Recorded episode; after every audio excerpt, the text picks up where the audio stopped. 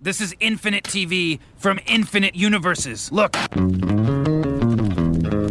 J'ai un Gilles de la Tourette inversé. Je crie que des trucs très sympas. L'horreur. Someone once told me time is a flat circle. My log has something to tell you. Do you know it? I don't believe we've been introduced.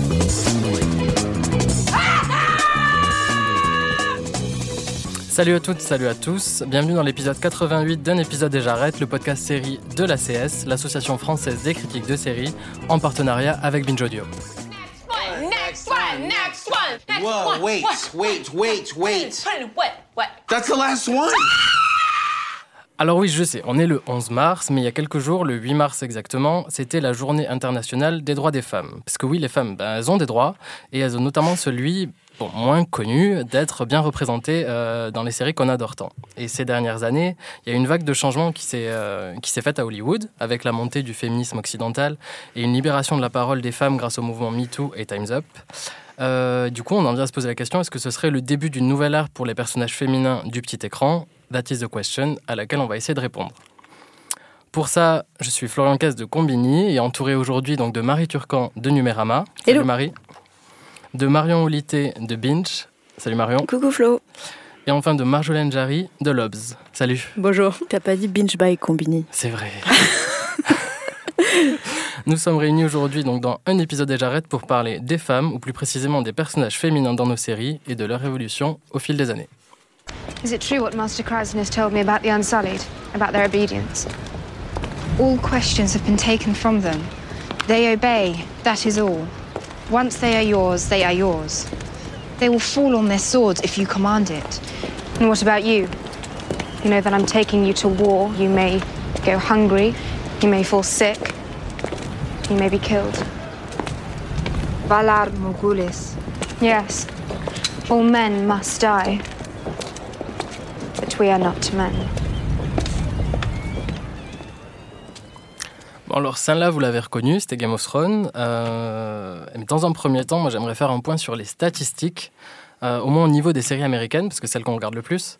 Euh, pendant la saison 2017-2018, euh, le site Women in Hollywood a remarqué que euh, 68% des séries répertoriées comprenaient plus de personnages masculins que de féminins. Euh, je sais pas vous, est-ce que vous l'avez ressenti comme ça? Est-ce que vous trouvez toujours qu'il n'y a pas assez de femmes dans les séries? Marion c'est un petit peu difficile euh, avec une statistique comme ça de euh, nous de le ressentir de cette manière parce que j'imagine que ça prend en compte euh, donc les networks, les plateformes, Ouais. les chaînes câblées et en fait on a toutes euh, nos je pense que à cette table on est nos préférences elles vont aussi vers on a tendance à regarder des séries où les femmes ont des rôles signifiants je pense et du coup je pense que je- au niveau de la, la statistique elle est globale là mais il faudrait savoir si sur les séries des plateformes ou du câble enfin celles qu'on regarde le plus euh, quelle en est, euh, quelle est la statistique pour les séries Netflix par exemple? Est-ce que c'est pareil, c'est 68% d'hommes? Là, je serais hyper étonnée pour le coup parce que j'ai Si, l'impression si, qu'il y a près, ouais, ah ouais, ouais, ah bon, bah, je sorti, suis super euh, étonnée. On avait, on a une Ouais. super pigiste Marine qui nous avait fait un, qui a aspiré toute la base de données de Netflix et des séries Netflix pour voir euh, quelles étaient le- la proportion d'hommes et femmes dans les acteurs actrices, dans les réalisateurs réalisatrices, scénari- scénaristes.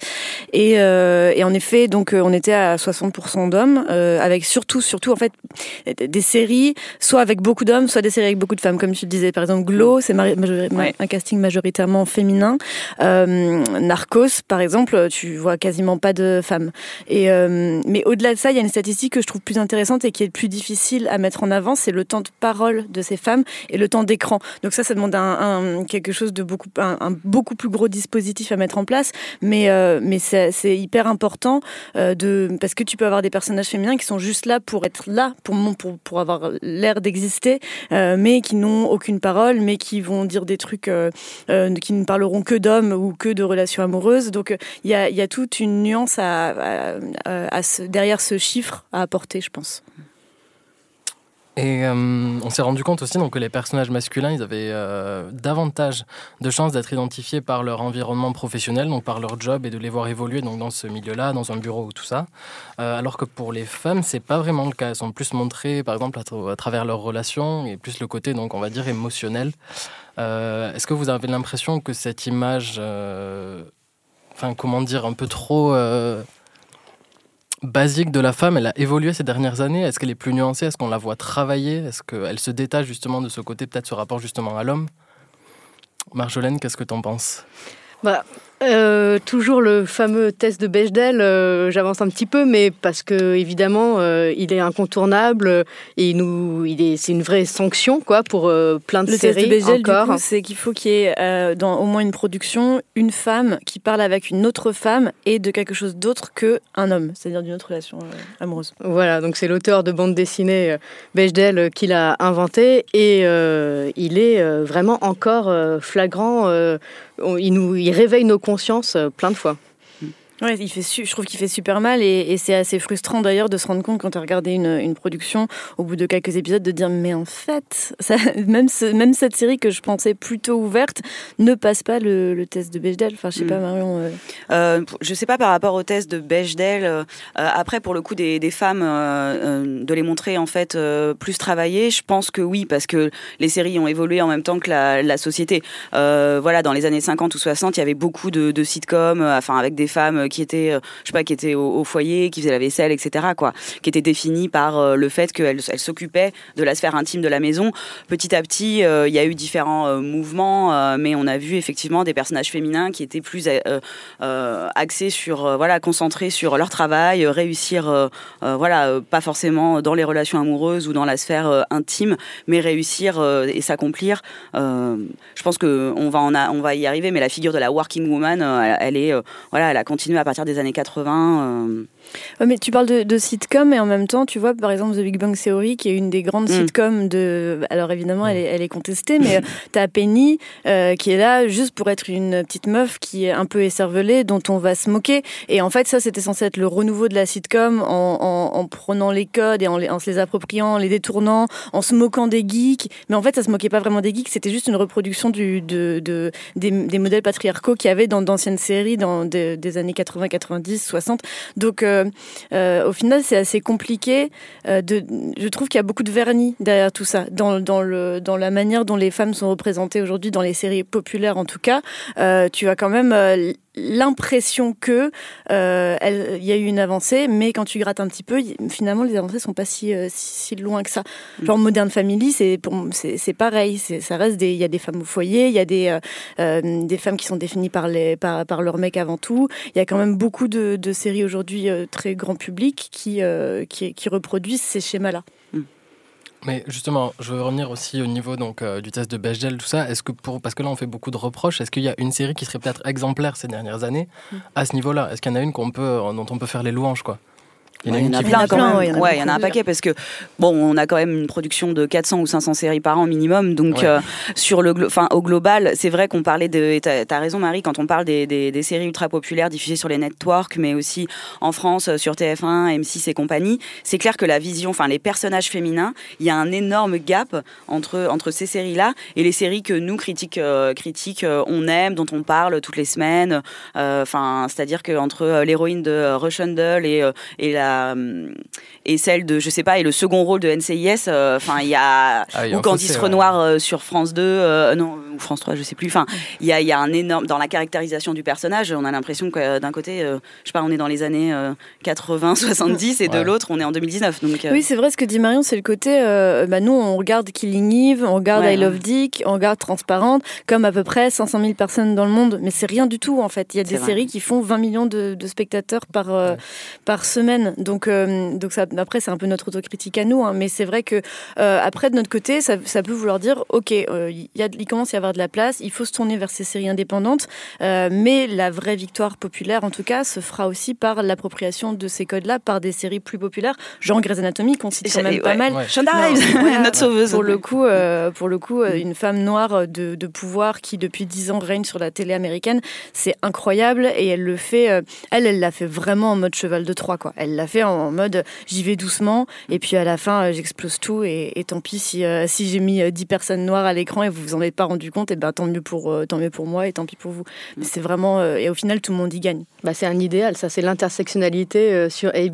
En plus, ouais. Donc c'est un vrai euh, bonheur euh, parce qu'elle euh, elle joue pour absolument le grand public avec euh, toute cette construction, déconstruction, avec des personnages qui à la fois euh, sont enracinés dans une culture, euh, ont des conflits avec celle-ci euh, ou pas, et à la fois sont des purs individus qui peuvent déjouer tous les archétypes sociologiques qu'on voudrait leur coller. Donc on est dans une complexité totale, habillée avec un, un habillage complètement speed, chamallow à fond parfois, euh, et euh, vrai cheval de Troie, comme tu dis, ouais. Ouais, pour le coup, elle, elle est, enfin, c'est, très moderne et c'est marrant parce que c'est l'inverse de, de quelque chose comme Big Bang Theory où euh, sous un vernis un peu moderne, on se rend compte que le, le propos et la manière dont les personnages féminins sont traités est assez euh, misogyne et réac.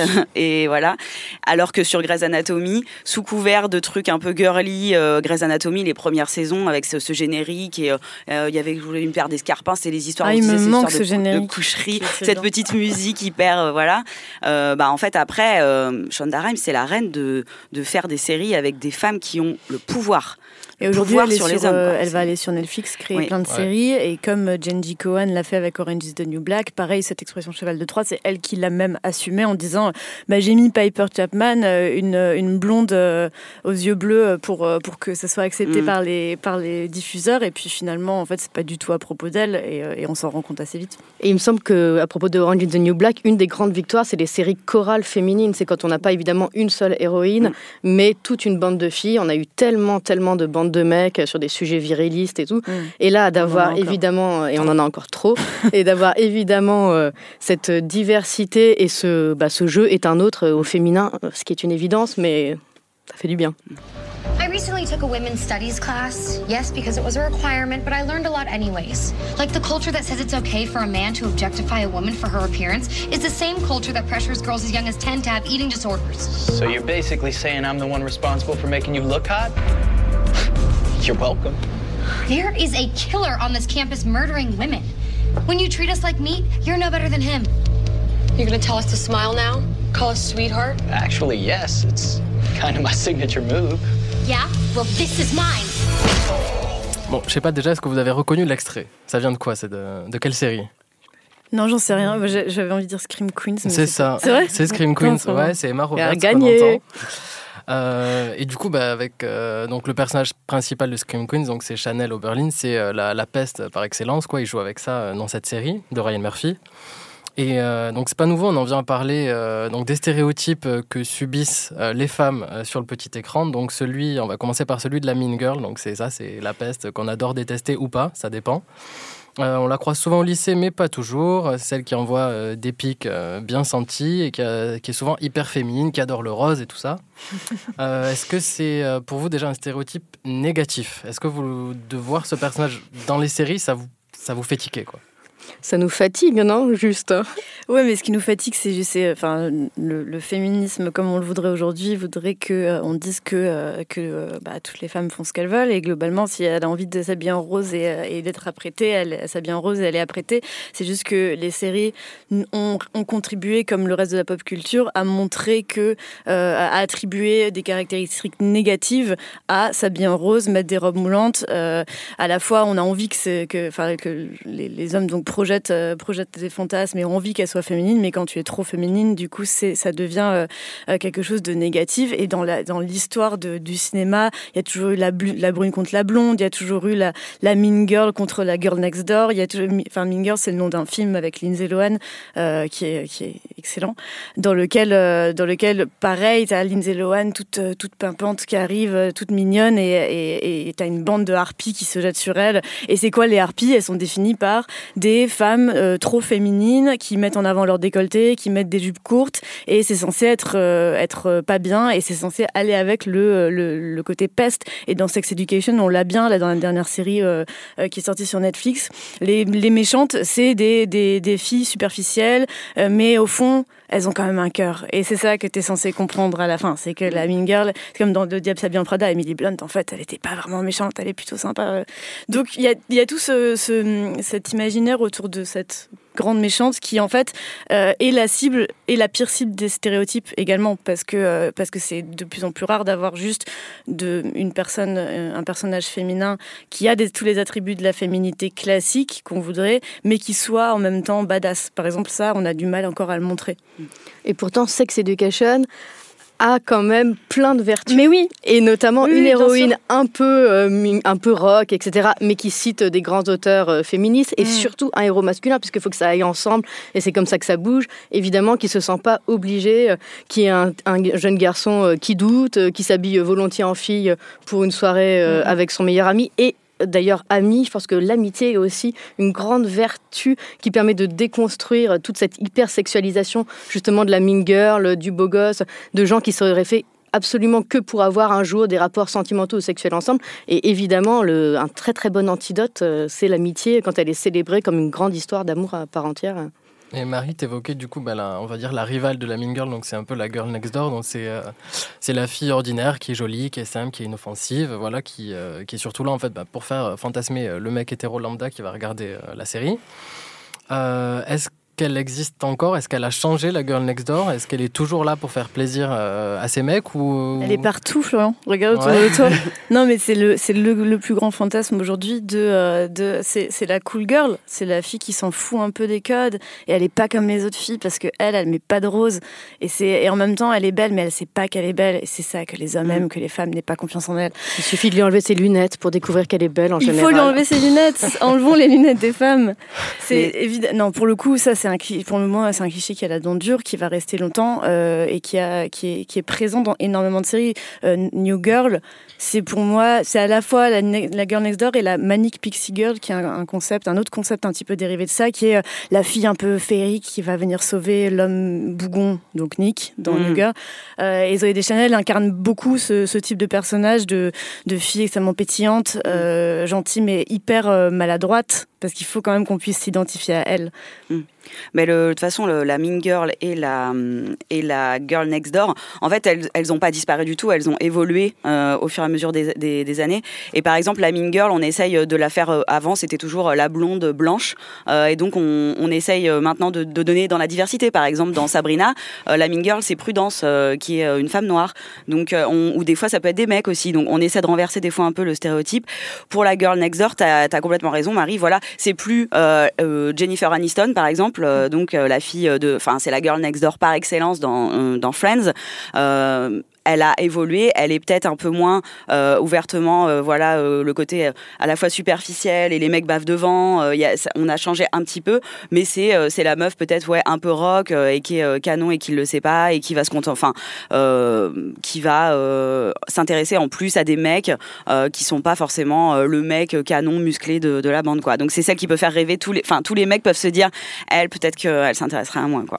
C'est dans Community, tu as beaucoup de personnages féminins qui ont ça, ouais, qui, ont ces Alison Brie, caractéristiques. ouais. Il y a Alison Brie et... euh, Ah, j'ai un trou. Bah, bah, l'autre. Gillian Jacobs Ouais, Gillian Jacobs qui joue aussi dans Love, euh, qui a ce même, euh, typiquement, ce genre de personnage de meuf ultra belle et Ouais. super stylée et en même temps qui s'intéresse à des mecs giga moches parce que euh, et juste pour donner un espoir aux spectateurs et en disant ben, euh, non mais en fait c'est pas vrai enfin j'exagère hein. c'est juste que au contraire c'est assez représentatif de, de la manière en fait tout est une représentation un peu de ce qui se passe dans la société mais euh, globalement euh, ces personnages là je enfin comme une- les, les séries comiques ont beaucoup contribué à montrer ces femmes euh, qui doivent quand même être très très très très belles et baisables mais du coup. ouais et les- euh, comme tu le dis poétiquement Pardon. et, Et dans Et, l'hétéronormativité la plus totale, absolue, voilà, oui. évidemment. C'est vrai, c'est vrai qu'on n'a pas, on n'a pas encore euh, abordé ça. Et un autre, bon, c'est pas vraiment un stéréotype, mais c'est euh, quelque chose qui revient souvent, j'ai l'impression, dans les séries. C'est au niveau des personnages féminins qu'on va cataloguer comme badass, en fait. Donc, badass, c'est bon, c'est un terme qui est souvent plus associé, on va dire, à des mecs. C'est assez un terme sous-entendu bourrin, quand même. Mais euh, il y a quand même des personnages féminins euh, qui ont réussi à avoir euh, s'approprier cet adjectif. Euh, je pense à Michonne dans The Walking Dead ou à Carrie dans Banshee, si on se souvient de Banshee. Euh, et- Non. Pardon. Tout le monde fait semblant d'acquiescer, Mais pas semblant. Et euh, enfin bref, souvent on, a, on attribue en fait, j'ai l'impression, des caractéristiques masculines à des femmes pour justement leur donner ce côté badass et leur donner, on va dire, une crédibilité un petit peu aux yeux des mecs en fait qui vont regarder la série en question. Donc, euh, est-ce que, est-ce que vous le voyez ça aussi? Est-ce que ça vous embête ou euh, Bah non, mais le, déjà, le, moi je trouve que le terme badass, on l'utilise de plus en plus pour les femmes. Euh, et ça a été notamment popularisé dans les années 90 avec une flopée d'héroïnes un peu. euh, pour moi, la badass girl, c'est un peu le pendant de l'action man, euh, tu vois, du mec, euh, enfin de, de, de ces séries. Euh, euh, comme euh, Sons of Anarchy ou même Barchi, Banshee où, où c'est voilà des mecs euh, comme ça qu'on la force et tout. Euh, dans les années 90 euh, ces femmes badass qui ont donc un, la force euh, euh, qui vient qui effectivement euh, on pense force tout de suite, on se dit ça, ça doit être un, c'est masculin, mais en fait pour moi non. Tu peux montrer une femme qui a qui a une force physique euh, incroyable et ça veut pas dire que tu tu veux euh, reprendre. euh, Enfin justement la force, faut aussi qu'on comprenne qu'elle est des deux côtés, même la force physique. Et donc pour finir, dans les années 90, il y a eu Buffy évidemment, qui pour le coup d'ailleurs, je tiens à le noter, petit point Buffy, que en fait justement c'était une un. des premières héroïnes qui était pom pom girl, qui s'habillait en mode ultra girly euh, et qui euh, défonçait euh, le cul des démons à, à tort larigot, enfin tous les tous les soirs dans des rues noires. Et du coup, elle était à la fois, elle avait à la fois des caractéristiques qu'on pourrait voir comme typiquement masculines et à la fois typiquement féminines. Il y a, il y a Myrion Mal qui est une dessinatrice qui a fait une BD qui s'appelle Commando Culotte et elle a, une, elle a justement une, une BD entièrement dédiée à ce, ce mythe de la femme badass et elle montre comment le, le badass, il y a quand même une grande partie des héroïnes qu'on considère aujourd'hui, qu'on catégorise ainsi aujourd'hui, c'est parce que on leur a attribué des, caractéristiques euh, qu'on attribue généralement aux hommes. La force, comme Brienne de Tarth par- dans Game of Thrones, euh, la force, la méchanceté, euh, le, le fait d'être un peu acariâtre, d'être un peu sur la réserve. Et elle montre, et je suis assez d'accord, comment, bah, en fait, c'est presque dommage parce que ça nous ça a empêché de faire naître un nouveau type de personnage qui est bah, la, la, la meuf badass peut être simplement gentille, elle peut ne pas être forte physiquement. Euh, il y a eu, je pense que c'est la meuf badass dans ce, ça a été une étape dans, l'acceptation des personnages euh, féminins différents. C'est que euh, on a on a ces femmes hyper fortes qui sont capables de trancher la tête des, des méchants. Et puis quatre saisons plus tard dans Game of Thrones, on a l'émergence de Sansa, qui est une femme qui n'a jamais porté une arme de sa vie, mais qui arrive à s'imposer avec d'autres mécanismes comme la ruse, la séduction, la, le, enfin c'est un autre mode d'empowerment et je trouve que c'est c'est aussi vers ça qu'on tend. C'est pas juste calquer euh, les caractéristiques positives masculines de la virilité sur des femmes et dire bon bah voilà c'est parce qu'elles sont elles sont pas des femmelettes qu'elles sont des, des, des bonnes héroïnes féminines. C'est qu'on peut avoir un différent panel d'héroïnes féminines fortes et donc sans euh, mais ce qui ne veut pas dire que ces personnages-là sont pas positifs. Mais c'est mais c'est cool d'avoir d'en avoir plusieurs types. Enfin, je sais pas Ouais, si- c'est- ouais, il me semble que c'est vraiment à la croisement d'une question de genre, quoi. Le genre masculin-féminin, mais aussi le genre des séries, avec ces sujets euh, virilistes, euh, euh, les séries d'action, les séries policières qui prennent toujours le dessus. Donc, comme s'il y avait toujours une hiérarchie des valeurs, donc la hiérarchie masculin-féminin, et puis la hiérarchie euh, au, au sein même des différents genres de séries, comme s'il y avait des grands sujets, et puis des petits sujets euh, privés qui touchent évidemment du coup les femmes. Ça se recoupe, alors c'est pareil dans les études universitaires, hein, quels, sujets sont Et c'est pareil euh, au sein de la fiction. Il y aurait des grands sujets et puis encore, euh, malheureusement, des petits sujets. Je voudrais rebondir après sur le côté euh, panel, on va dire, de diversité donc, que tu as évoqué, Marie. Dans tout ça, en fait, bon, les femmes qu'on retrouve dans les séries, elles sont quand même très souvent hétérosexuelles. Et du coup, on a tendance quand même à laisser sur le bas-côté celles qui sont bisexuelles ou homosexuelles. Euh, on pense bah, aux Nana de The L Word, qui est d'ailleurs bah, un peu la seule série, on va dire, entre guillemets, mainstream, qui représente des, autant de femmes lesbiennes. C'est Bon, la seule. Il y a Orange is the New Black à un certain niveau et Il y a encore. trois lesbiennes pas- dans Orange is the New Black. Et c'est plus que dans la. oui, la non, je veux dire, la seule série. Aujourd'hui, on a quand même The L Word qui va revenir en 2019 parce qu'on n'a pas été foutu de recréer une série avec des lesbiennes en 15 ans. Enfin, c'est un truc, c'est aberrant. J'ai regardé le pilote de The L Word euh, avant-hier et c'était, euh, c'est encore d'actualité en fait. Et t'as l'impression que ça n'a jamais changé. On va parler coupe de cheveux, mais t'as l'impression que ça n'a jamais, euh, jamais, jamais évolué. Il y a eu Lip Service euh, sur euh, une série anglaise euh, rapidement, euh, rapidement annulée. Mais, euh, mais bien sûr, le, euh, y a, alors il y a une, j'ai plus, j'ai plus les chiffres. Il y a Glad, je crois, qui a fait un, un décompte du nombre de personnages lesbiens et de personnages gays dans les séries cette année. Et t'as genre 70% de personnages hommes et t'as pour euh, 30% de personnages femmes lesbiennes. Sachant que parmi ces, cette catégorie-là même, tu as beaucoup plus de bisexuels que de lesbiennes. Ça a été un gros problème de représentation pendant un moment dans les séries, que ce soit dans Grey's Anatomy, dans euh, euh, y a eu d'autres séries où les femmes sont euh, bisexuelles et euh, ou alors quand elles sont lesbiennes, elles peuvent aussi coucher avec un mec parce que bon, voilà, c'est vite arrivé. Enfin, euh, Oui, bah 10%, il faut garder espoir. dans 10 exactement, voilà, les Ouais. gros, en fait, gros, bah, Il faut que les hommes, euh, téléspectateurs, puissent garder espoir toujours. Il faut de l'espoir, ouais. Alors que les mecs homo euh, couchent rarement avec des meufs. Dans la... Je dis pas que c'est pas possible, encore une fois. Le problème, c'est qu'on en vient rare, du coup à, à devoir parler de manière un peu assertive sur des trucs qui devraient être un peu plus fluides. Mais c'est juste qu'en termes de représentation, quand tu grandis en tant que lesbienne et que t'as pas du tout de, de, de modèle, euh, le fait d'avoir toujours constamment un personnage lesbien qui va au final euh, s'accorder le droit ou avoir envie de, de sortir avec un mec, bah il y a, y a un moment où ça, ça, ça contribue un peu à la- à l'invisibilisation la plus totale. Rien que j'avais fait un test là, j'ai tapé lesbienne sur Google il y a genre trois, trois, un mois, et quand tu tapes lesbienne sur Google, t'as que des sites porno qui sortent. Quand tu tapes genre le mot lesbienne, alors Mm. que le mot gay, tu tombes sur des actualités sur les hommes gays. euh. Et donc il y a, il y a rien que dans ça, ça montre encore le problème qu'on a, mais d'une manière totalement générale, rien que sur ce mot, sur cette représentation. Euh, et donc, euh, donc les séries en soi, euh, aujourd'hui, il y en a pas mal quand, j'ai regardé, euh, je t'en cite quelques-unes, mais il y a dans The Good Fight, l'héroïne est, est lesbienne, dans... euh, je, les avais, je les avais notées. Mais dans, oui, dans Orange is the New Black, il y en a, il y en a une. Dans Supergirl, il y a, il y a une, la sœur de Supergirl. Dans, il va y avoir Batwoman. Il va y avoir quand même, on sent qu'il y a, il y a une petite prise de conscience peut-être. En- Dans Everything Sucks, qui était la- une super série de Netflix qui a été annulée après une saison avec une jeune ado, euh, c'était hyper rare. On l'avait dit dans un podcast Mm. précédent, mais c'était hyper rare de voir une fille, une jeune fille de 15 ans découvrir la sexualité en, en fantasmant sur une femme. J'avais jamais vu ça, moi, parce que, parce que pour moi, c'était pas quelque chose que, dont, on, dont on parlait ou qu'on montrait. Donc, pour ce côté-là, je serais peut-être euh, assez positive, mais dans le côté global de la représentation euh, des, des lesbiennes, c'est encore, enfin, c'est encore galère, quoi. catastrophique. Oui, il y a beaucoup plus de représentation finalement, oui, de personnages euh, bisexuels ces dernières années. Euh, On pense à euh, l'héroïne de The Undread. euh, là récemment, on a Good Trouble. On a une, on a carrément une, une femme qui a fait une série qui s'appelle The Bisexual. Euh, donc c'est vraiment. Ah ouais, elle est super cette série. Ouais, même si ça a été aussi invisibilisé pendant un long moment, euh, on a l'impression que l'industrie hollywoodienne euh, va plus naturellement en cherchant un peu des sujets pro- euh, progressistes ou pour, pour montrer la communauté LGBTQ+, tu vois, va avoir tendance à se dire, bon, ok, euh, bon, les, les homosexuels hommes, les bis, ça passe encore, euh, mais voilà, les lesbiennes, c'est vrai que c'est encore, enfin, compliqué. Hein. Dans quelques années, quoi. On y croit. ouais, j'y crois. I would have done it anyway because it's my body. I was on the pill. It was not my fault. I didn't know that some herb could cancel it out. And even if it was my fault, it's my choice. It's my life. And I'm not ready to be pregnant.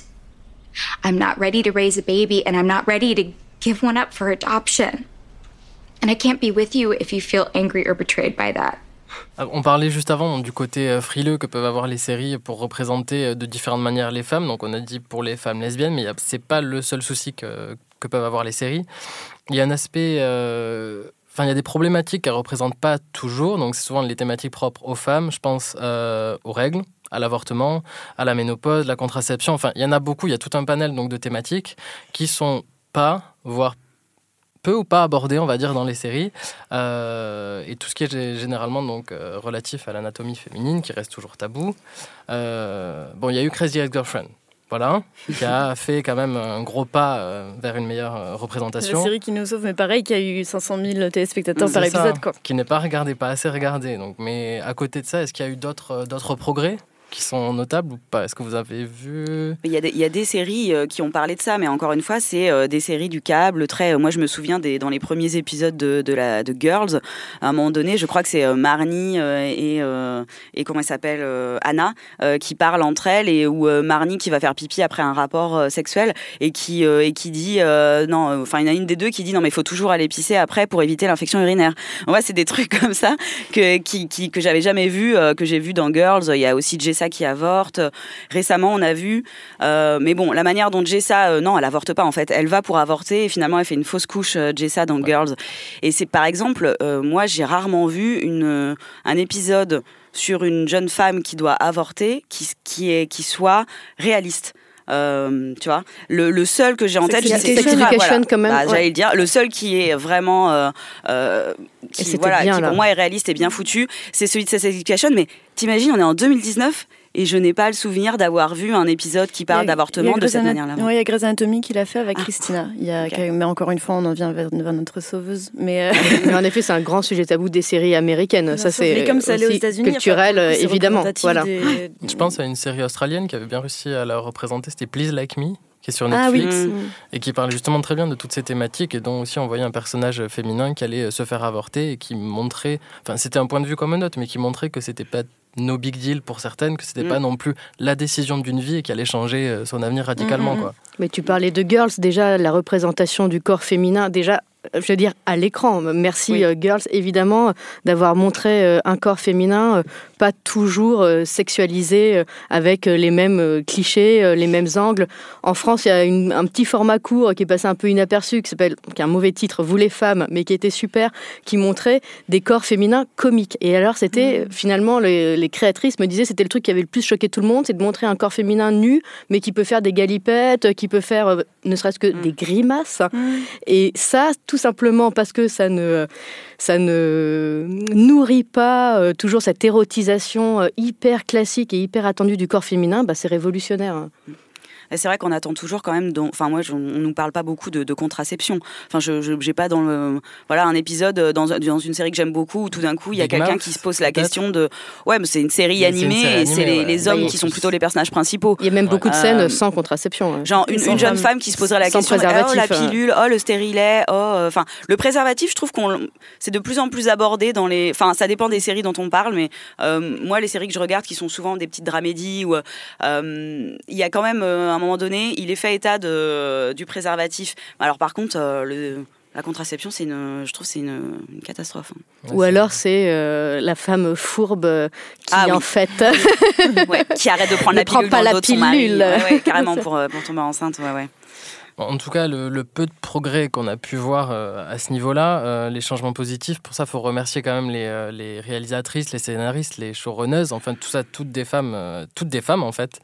Et il y en a eu en tout, donc il y a eu 27% en fait de postes de pouvoir euh, nécessaires donc à la création d'une série euh, qui était pourvue par des femmes euh, sur la saison 2017-2018 aux États-Unis.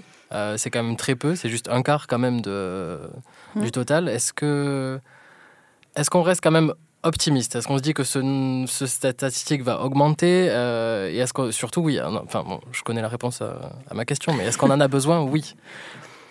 Est-ce que vous êtes d'accord avec ça ou Ah, pas? mais évidemment Oui. qu'on en a besoin. Euh, moi, le, le scandale, surtout sur ce, sur ce chiffre, c'est qu'il avance très, très, très lentement.